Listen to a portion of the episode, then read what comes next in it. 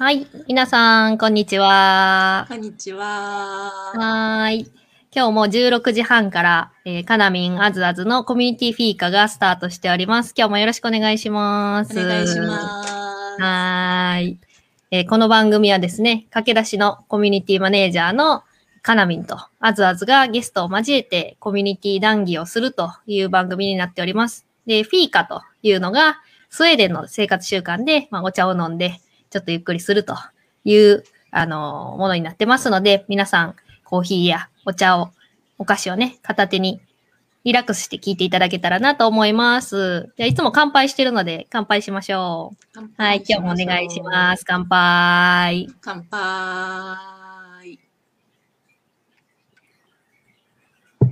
はい。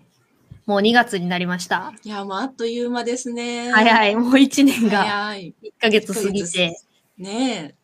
いや、でも今週、先週、今週は、あの、クラブハウスという風雲の ブームがやってきたので、なんかそれが熱い感じですね。いやーね、早速ね、かなみんもなんか、あの、事実婚を語るルームを作ってやってたりとか、そうなんです私よも、あの、北海道の朝活仲間のタンちゃんと一緒にちょっとラジオみたいなのをさせていただいたりとか、二、人ともね、早速いろいろ使ってますよね。いやー、なかなか面白いですね。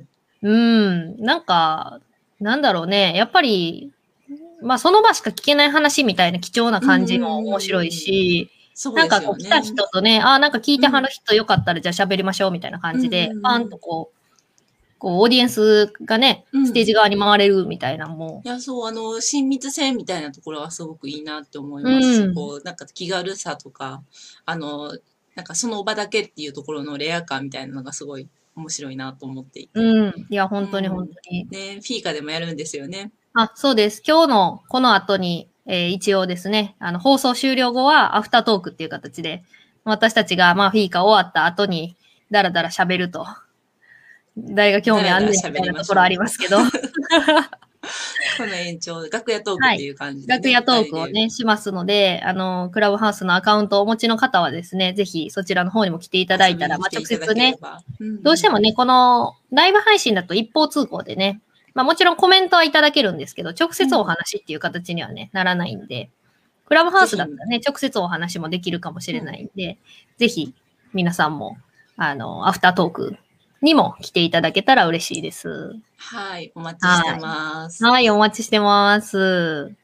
じゃあ、じゃあ、早速今日のゲストをお呼びしましょうか。迎えていきましょうか。はい。はいじゃあ、今日のゲストは、えっ、と、株式会社、株式、失礼しました。株式会社、マチカ代表取締役社長、ストアカ関西コーディネーターの味岡美希さんです。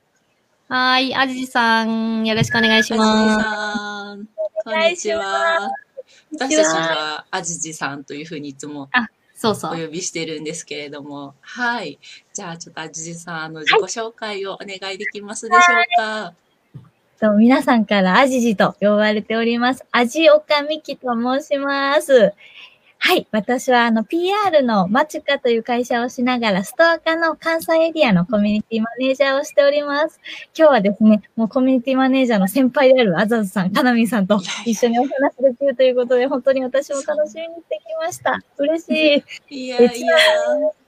台北からやっております。よろしくお願いします。よろしくお願いします。ありがとうございますありがというございます。気になるキーワードがたくさんありますよ、ありがとうございます。ねえ、多い多い。出てきた時からもうアジさんのこの弾けるような笑顔がね、うん。もう本当に嬉しいですよね。本当に弾けるような笑顔がね。ちょっと今日もそのあたり聞いていきたいなって思っているので、ぜひ、ねはい。お願いしぜひますお。願いします。よろしくお願いしますパチパチということで、堀越さんから拍手もいただいてます。ありがとうございます。ありがとうございます。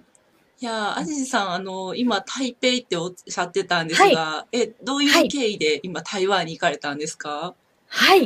えー実は台湾に入国したのが去年の10月になりまして、えーそうなんはい、ですね。そうなんです。今、住み始めてちょうど3ヶ月経ったかなというところですね。で、もともとあの台湾が私すごく大好きで、へえ。はい。特にですね、日本茶が私好きだったんですけれども、うんうんうんうん台湾茶にものすごく関心がありまして、うんあの、ちょっとしっかりと勉強したいなっていうのと、何かしら台湾茶と日本の架け橋になるような PR の仕事ができるかもしれないなっていうので、ちょうどいろんな仕事がリモートワークになったタイミングでこちらに移住してまいりました。ああ、そういう経緯だったんだ。すごい。あ確の、去年にね、あの、いえっと、カナミンの所属するそのオンペーパーというコワーキングスペースの方で、アジジさんとイベントをね、ご一緒させていただいて、うんえーそれが9月 ?9 月ぐらいだったかな30日とかだったと思うのでうん。い。や、そうですよね。いや、その時はアジジさん神戸にいらっしゃってたから、なんかふと、こう SNS とか拝見すると、今台湾にいますってなって、そうあれ。みたいな。ってあれなんか、この間会った時神戸に行ってたのになと思ったんですけど、もうそれは、前々からその10月に行くぞっていうのは計画はされてたんですか？そうなんです。もともともっと早く台湾に移住しようと思ってたんですけど、うんコロナの影響で全部ストップしてたので、ようやくあのビザがオープンしたタイミングで今だと駆け込み行きました。な行ける時にね、行かないとなんかもうね、もうそうですね。いや、そうですよね。アジジさんはね、あの、エクストリーム抹茶抹茶、はい。え、抹茶でやってる、エクストリーム抹茶でやってます抹茶ですよね。はいあの、お茶を立てるのを、まあ、その、や野外だったりとか、ちょっと変わったところでお茶を立てるっていう SNS もされていて、もうお茶が好きなんですよね。もうお茶が大好きで、あの、いろんなところで抹茶を立てて、世界の人に抹茶の良さを知ってもらいたいみたいなのがあって、やっておりまして、あ、今ちょうど、エクストリーム抹茶の、あの、写真のサイトがあったのでお送りしました。あ、ありがとうございます。あじゃあこれ皆さんに見ていただけるようにね、コメント欄の方に貼らせていただきますんで。いや面白いですよね。それもまあ、うんあの、お仕事である PR の会社にも、まあ近いような、あの、あそことね、そうですね。掛け合わはいせてやられてるっていうことですよね。そうですね。もともと得意なのが SNS の PR なので、うんうんうんあの、ちょっとエクストリーム抹茶は個人プロジェクトになっているんですが、いろんなお茶製品の PR なんかの SNS コンサルの請負とかもやっております。確かに今もなんか早速台湾に行かれて台湾のお茶を楽しんでらっしゃる発信をされてるのを そうですね。ねはいすごいあの満喫されてるんだろうなと思って拝見してました。毎日お茶飲みすぎてお腹タプタプで。でもすごい健康になりそうな感じがします。うんうんそうですね。なんか肌の調子がちょっと良くなったかなと思っております。ああ、いいですね。えー、は仕事、日本の仕事もそのまま持っていかれて、じゃあ働いてるんですよね。そうですね。リモートワークで働かせていただいてます。そうですよね。だってかん、ストア化の関西コーディネーターだけど台台北にいらっしゃるってことですよね。そうですね。もう期間限定ということでお許しをいただきまして。あすごい。なんかそれがはいできるのがね、すごいですね。そうですね。本当にありがたいなと思ってます。結構あの、ストア化はもう、あの、かなりフレキシブルな働き方になってて、皆さんいろいろな各地方で、えーあのリモートで働いてますね。あなるほど。じゃあ、なんか、台北に行っても働き方とかの変化は特になくっていう感じですかね？そうですね。ストア化に関しては全く働き方変化なく、あの、定例ミーティングで集まり、おのおの仕事をしというところで、時差が1時間しかないので、そこもありがたいですね。いいですね。台湾。ね、コロナも意外と台湾落ち着いてるみたいなお話も聞きますし。そうですね。コロナの対応は台湾すごく早くて、私も見てたんですけど、めっちゃ勉強になりました。ああ、いや、すごい。そういう意味でははいもう、アジさん、やっぱりこう、先見の目がね、ありますよね。ね最先端のところに行かれてますね。すごい、本当だに。から、あの、14日間は隔離生活だったんですけれどはい、もう GPS を、あの、つけてもらって、ね一歩でもドアから出たら警察が来るみたいな、かなり、もう厳格な隔離があって、本当に市民の皆さんの協力あってのコロナ防ぎ込みなんだなと思いました。確かに。それはね、もう、ちゃんとね、従ってね、台湾好きだからこそ。はい。ですよね。いや、無事に台湾ライフを満喫できるようになって本当良かったです。いや、よかったです。えーその中で、今はご自身のお仕事と台湾、えーすいません、えっと、ストア化のお仕事を両立されてるんですよね。はい、そうですね。今、自分の仕事はその PR コンサル系のものが多いんですけれども、ちょっと最近はせっかく台湾にいるので、台湾のお茶企業の日本進出のちょっとずつお手伝い始めていきたいなというところで。もう仕事はい好き、好きなだけじゃなくて仕事にがっつり絡めてるところがアジジさんすごいですね。うんただちょっと言語の壁に今はもうぶち当たりながらやっております。あすごい。なので、あの、週に3回語学学校の方も今通いながらやってまして、はい。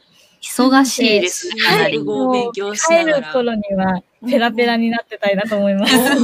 すごい。いや、アジジさん絶対なってる。いやいやいや。今、三足のわらじですか？あその、そうですねね。お仕事をもう二つ掛け持ちしながら学生もしてはるってことですよね。そうですね。久しぶりの学生です。すごい。そのあたりどうやってバランス取られてるんですか？あそうですね。その語学学校自体も皆さん働いてる方ばかりで、あなぜかのね。語学学校って聞くと、あの、学生さんが多いのかなっていうイメージだったんですけれども、まさかの最年少で、最年少？そうなんです。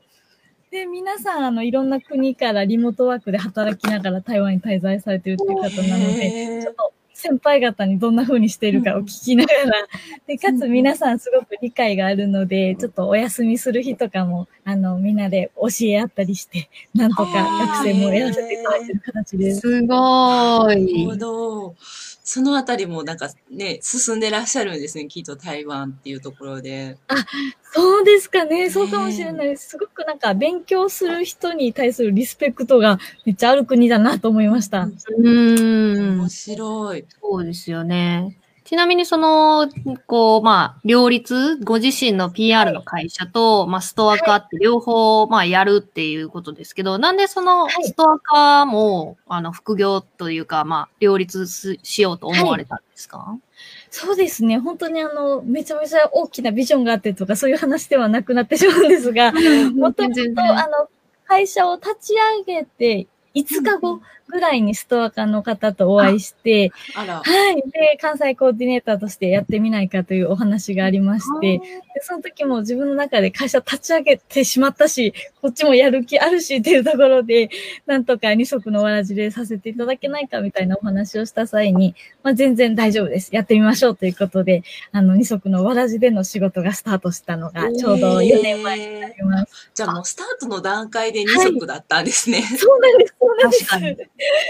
そうなんですね。じゃあなんかその、もともとは、まあ、特にその、ご自身で、じゃあストア化の、まあね、関西エリ、えっと、コーディネーターやりたいっていうわけじゃなくて、まあ、お声かかって、まあ、必然的に、こう、二足のわらじになってっていうことですけど、こう、結局その、まあ、4年間やってきて、その、やっぱり相乗効果っていうのはすごいありますか、ありますね。やっぱりその、ストア化で学んだことを自分の仕事にスキルとして活かしていけるということもありますし、あの、外から、外の仕事で得た情報をストア化さんにシェアして、そこで、あの、何か相乗効果が生まれるっていうこともあったりして、すごくこう、二足のわらじっていうのはシナジーたっぷりだなと思います。なるほど。はい。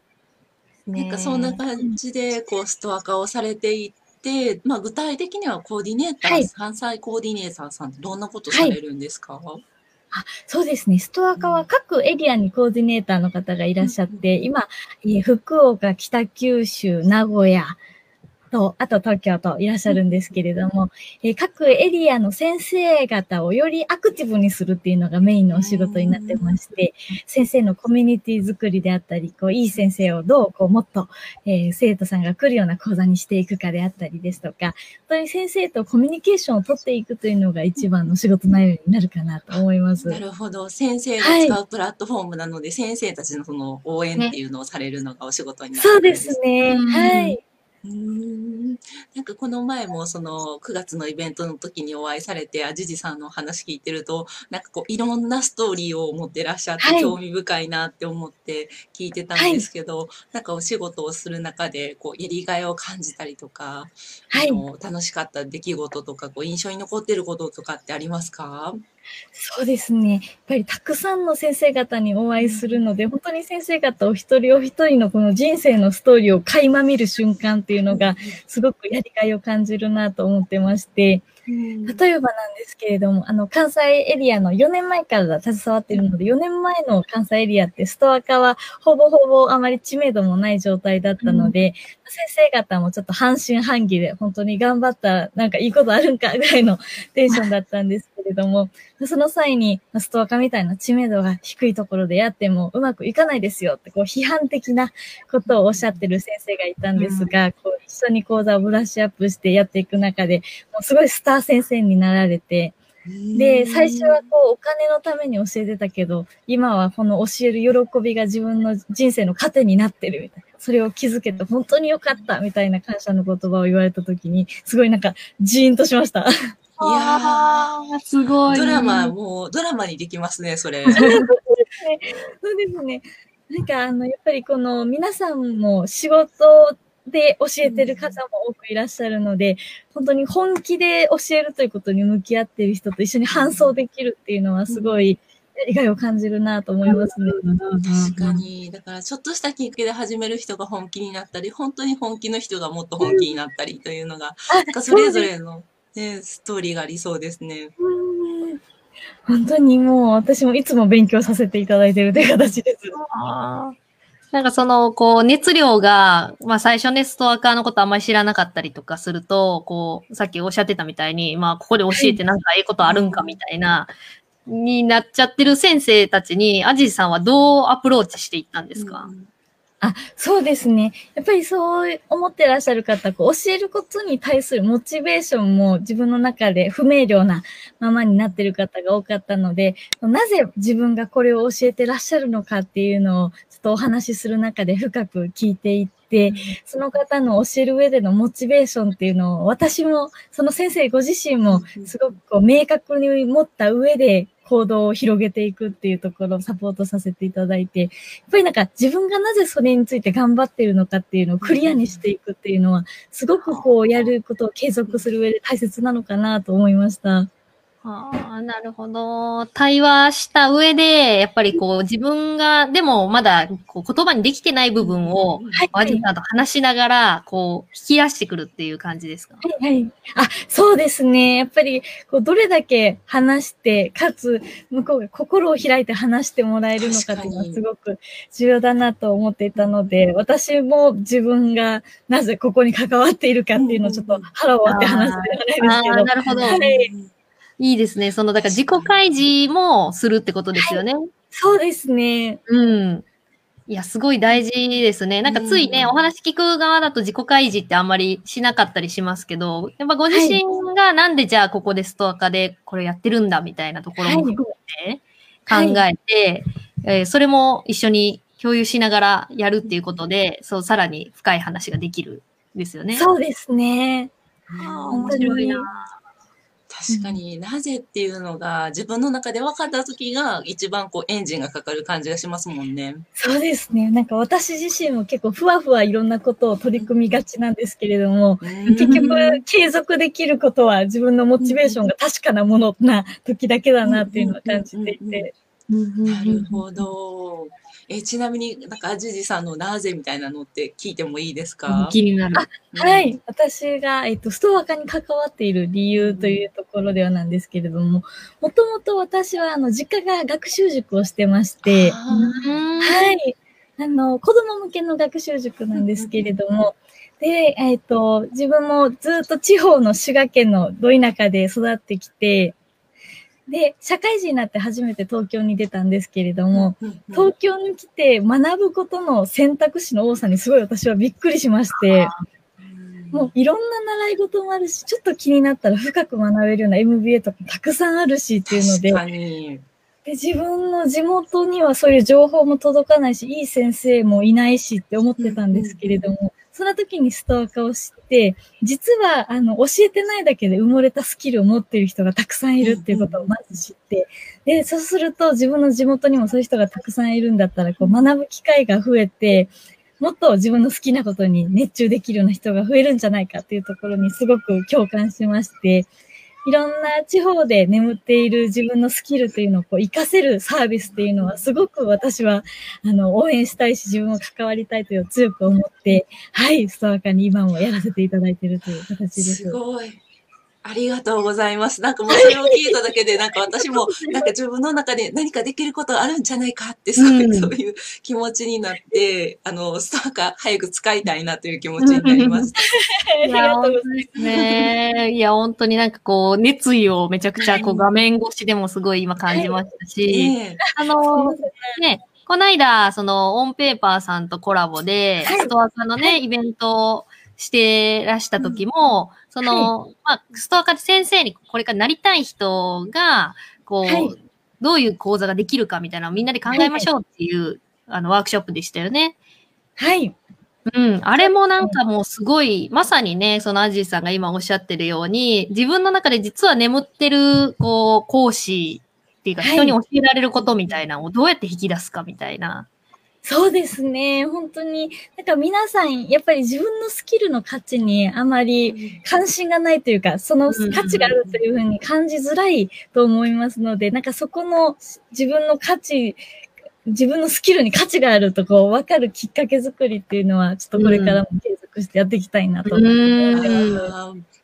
すごい楽しみです、この間ね、イベントすごい良かったです。うん。私もそのオンペーパーさんとのコラボ、はい。ストアカのコラボイベントで、アジーさんがね、あの、メインでお話しされてるイベント参加させていただいたんですけど、なんかやっぱり、これって人に教えれるかなっはい。てちょっと考えるだけで、自分の持ってるものが全然違う角度から見れるっていうのは、うん。すごい面白いなと思って、私自身もなんか、まあ、スキルはちょっとあるかもしれないけど、人に教えられることってないよなっていうのが自分の中でずっとあったんで、なんか本当にここに参加して、そんな人に教えられることが見つかるんだろうかっていう、まあ、うん。ちょっとね、半信半疑で、こう、はい。イベントに参加させてもらってたんですけど、まあ、ワークをやりながら、なんか、あ、なんかもしかしたらこれいけるかもとか、なんかそういう気づきみたいなのが出て、結果的にそのなんかオンラインイベントの楽しみ方を教える講座とか、まあこういうことをね、あの日々やってるんで、これをね、なんかこう伝えるみたいなことってできるよな、みたいなのを、なんか改めて気づかせていただいたんで、やっぱ人に教えるっていうのを自分でこう考え、一回ね、うん。自分のスキルをそういう目線でちょっと立場を変えて見てみるみたいなっていうのは、すごい気づきが大きいですよね。そうですね。やっぱりこの第三者が実はそのスキルを求めてるって分かる瞬間はすごい心ときめくと思うんですよね。確かに、それをね、なんか、受けてくれる生徒さんが見つかった瞬間の喜びって大きいですよね。はい。でもなかなか日常生活にはそういう機会がないと思うので、ああいうこう自分のスキルは誰か学びたいですかってこうオープンに聞けるような場っていうのはすごく大切なんじゃないかなと思ってます。確かに。うんうんいやーもう、アジーさんのおかげで、もう、先生になる人が目を輝かせて、こう、講座をやるんだろうなっていうのが、もう今すごい思い浮かんできめっちゃました。もう、やっぱ、アジーさんだから、なんか心開いて、つい喋っちゃうっていうのねが、すごい感じる。いやいやいやもう、めそうもないです、本当。いやいやいいやいやいややいやいや。えーちょっとそんなアジジさんに、ちはいょっと話はそれるかもしれないんですけど、はいはい聞いてみたいことがあって、はいこう、あの、すごくい今も、あの、笑顔で自己開示をして、こう、いろんな人をリラックスさせたりとか、こう、いい関係を作るのがすっごい上手だなって思ってるんですけど、なんかこう、アジジさんがなんかその人間関係とか人と関わるときに大事にしてることとか、ありますか？そうですね。私もいつも人間関係悩みがちなんですけれども。えはい。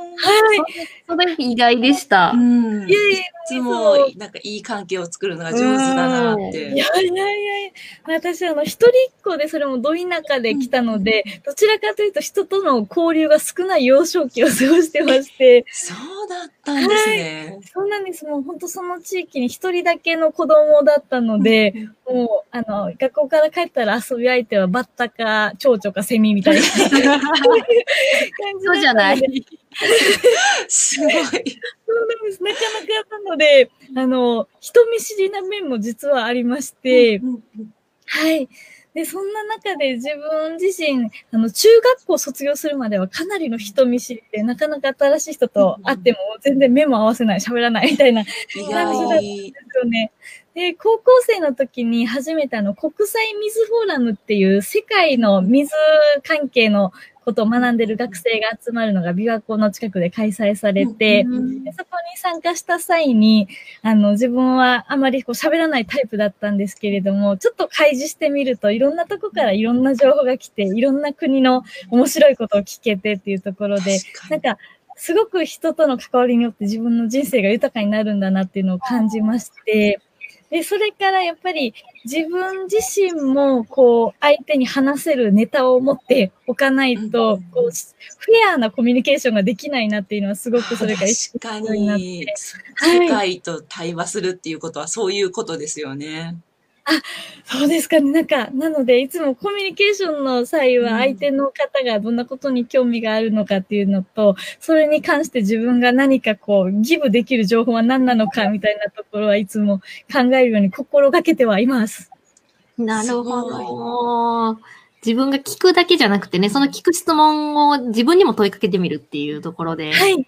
んそうですね。常にそれを持ってるからこそ、いいですね。そのフェアなコミュニケーションができるっていう言葉がすごい素敵だなと思いました。うん。あありがとうございます。そんな、いつも、あの、心がけてる中でなかなか足りないところも多いんですけれども、なんか少しでも相手の方がこう知ってよかったなと思える情報をシェアできるように、情報収集だけは日々継続してやるようにしております。なるほど。だから、ジジさんとこう、喋るといつも楽しいなっていう感覚が残るんだなって今すごいわかりました。私も楽しいです。いやーありがとうございます。ありがとうございます。えー、なんかその、で、たくさんの人と関わることもすごく多いんじゃないかと、あ関わる人数とかも、なんかはい。多いんじゃないかなっていうイメージをしてるんですけど、まあ、その中でこう疲れたりとか、あの、はい。はぁってなってしまったりとか、へこんだりとかするときに、なんかどうやってセルフメンテナンスしてるんだろうって、はい。聞いてみたくなったんですけど。ああ、そうですね。なんかやっぱりこの人間関係で疲れてしまうことっていうのが私うん。もともと多かったんですけど、うん。なんか全ては距離感なのかなと思いまして、あなんかどんな人とでもこの一定の距離を超えてしまうと疲れてしまったり、ネガティブな要素が増えるのかなと思っていて、なんかその距離感っていうのを一人一人こう意識するようになってから、すごくあの疲れることが減ったなと思います。なるほど、はい。そうですよね。だから、こう、イライラしたりとか、なんかもうって思うときって、自分がもしかしたら入り込みすぎてるときってあるかもしれないので、なんかそれに気づくだけでも、こう、そっと心穏やかになりますもんね。でもそれでもこう、いいってなる場合は、もうめちゃめちゃしょうもないんですけれども、うん。何かこう、夢中になる瞬間を作ったら私は結構すぐ忘れてしまうのなで、るほど、夢中。で、確かに。それはあれですか？ドラマを見たりとか。ああ、なるほどね。ドラマ見たりとか。うんいや、お茶もそうなのかなって今思って。うんうんそうですね、お茶もこう、丁寧に入れている時間っていうのはやっぱり無になる時間なのかなと思います。確かに、あじじさん、あの、趣味が多いって前おっしゃってましたもんね。そうですね、趣味は本当に多趣味の、もう、こんごらがってるような趣味がたくさんあります。あれですよね。バードウォッチング。はい、もうバードウォッチングを台湾でも毎日のようにしてまして。あ、そうです。はい。多趣味。まあ、それもでもね、なんか嫌なことあっても、まあね、うん鳥たちがこう可愛い姿だったりとか、そうですね、ね。あの、まあ、きなんか自分が好きな鳥の種類を見つけて、ね、あ、いたって思うだけでもなんかちょっと心を癒されますそうよね。ですね。本当にもうバードウォッチングは、あの、皆さんにお勧めしたい趣味でして、普通の道が本当にエンターテインメントの道に変いや、でもわっていく。、いやーいいですね。その。講座を受けたいですね。あ確かに、はい。ちなみにストアカでも私、あの、バードウォッチングに目覚めたのはストアカの講座に行ったことがきっかけでして、そういうこと。なんですね。そうなんです。全然、もともと鳥あんまり興味なかったんですけれども、あの、自分があんまり参加しないような講座にも行ってみようっていうのをある時思ってまして、で、なんか冬でバードウォッチングだったんですけども、私寒いのが一番嫌いで、はいあななんで冬で行かねばならんと思ってたんですが、行ってみたらもう帰り道にはもう真冬で凍えながら鳥をずっと観察して、すごい困っちゃいまして。すごい。寒さをもう忘れられるぐらい夢中になってたんですね。ね。はい。すごいな。確かになんかこう、新しいこと始めたりとか、あの、はいそれこそなんか自分をちょっと変えてみようっていうところの時に、普段やらないことやってみるってすごい大事なことなのかもしれないですね。そうですね。うん本当に、あなんかストアカいろんな講座があるので、他には、うんあの、バーレスクダンスのセクシーダンス講座とか、セクシーな すごい。すごい。でもやっぱり普今はことなので、めちゃめちゃこう刺激的で楽しいですね。ね、今まさに、こう、あの、バードウォッチングのストア化の URL もね、載せていただいたので、ぜひぜひ今の東で、京のみに今なっちゃってるんですけど、はい。関心がある方で、いけそうな方は。ぜひぜひ。ねえ、なんかその全然違う講座を受けてみようっていうマインドも、それはそれでね、なんか楽しいですよね。そうですね。本当に世界が広がるなっていう感覚が楽しいですね。うん。確かに。で、そういうふうに、こう自分の教養みたいなのが増えていくと、対等にコミュニケーション、フェアなコミュニケーションできる人が増えていくんだろうなっていうふうに思いますし、なんかすごいいい効果が、まあ、回るんだろうなって思いました。確かにそうですよね。本当にもう私もまだまだ勉強中なんですけれども、やっぱり自分の知らない情報であったり、自分がこうハッとさせられるような何かこう思いとか思ってらっしゃる方にはすごく私自身惹かれるので、ちょっとそういう風になれるように頑張りたいなと思います。いや私たちもすごい今刺激を受けてるので、そういうことを始めていきたいなと思ってます。うん、そうですよね。なんかストア化はすごいいろんなきっかけがね、隠れてますね。その先生になるももちろんそうですし、受ける側でもね、たくさんの講座があるんでね、いろんはい、なそうです。楽しみ方あっていいですね。ね確かに。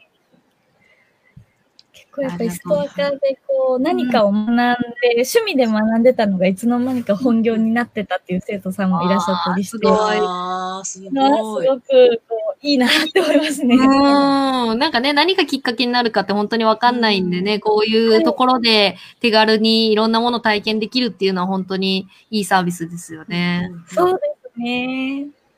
いやーありがとうございあります。がとうございます。ありがまあ、とうございます。ちょっとお時間もいいお時間になってきたので、あの、はいこれからのあじじさんのことを聞いていきたいなと思うんですが、はい。まあ、そんな形で、あの、いろいろ、あの、ストア化の活動であったり、あの、プライベートのお仕事もされていく中で、まあ、これからどういうお仕事とか活動をされていきたいかっていう、あの、将来のことをお伺いしてもよろしいですか？はい。そうですね。私は、あの、仕事としては結構興味分野が広いんですけれども、うん今 PR の塾で活動させていただいていて、自分のこの好きなもの、素晴らしいものって感じたものはもっとより多くの方に広めていきたいっていう感情が多分人一倍強いんじゃないかなと思っております。なので、これからもですね、あの、今台湾でお茶という塾で活動させていただいてるんですけれども、まだこう皆さんが知らないもっといいもの、いいサービスっていうのを世の中にこう広めていけるように、えー PR の塾で、えー国もまたいでですね、えー活動は今後していきたいなと思っております。あともう一つ、あの、私自身働き方、この二足のわらじ、三足のわらじとさせていただいていて、すごく自分の人生で有意義なあの、働き方なんじゃないかなと思ってまして、この働き方のロールモデルというところもですね、えー自分自身でこう、キャリアであったりというところを開拓していって、えーそこら辺の情報もこう、シェアしていけるような、えー存在になっていけたらいいなと思って、日々、瞑想、奮闘しておりますので、えーこれからも皆さんよろしくお願いします。ありがとうございます。そうですよね。もう国を越えて PR をしたり、国を越えて、あの、こう、架け橋になるリモートワークができたら、なんかもっと、なんか働き方って豊かになるんだろうなって思うので、もうそれをあじじさんをロールモデルにして、あの、私たちも真似をしていきたいなと思いました。素晴らしいうん。パチパチパチパチで、ありがとうご拍手がざいます。ふみにありがとうございます。いや、本当にね、アジーさんのお話聞いてるとなんかこう、アジーさんのその好奇心旺盛な思いが、こっちにもやっぱり乗り移ってくるというかね。そんなそんな。アジーさんがいろんなものに関心を持ってこう、活動されてる姿を見て、あ、なんか私もやりたいってすごい思わせてくれるような、なんかアジーさんのお話だったなと思います。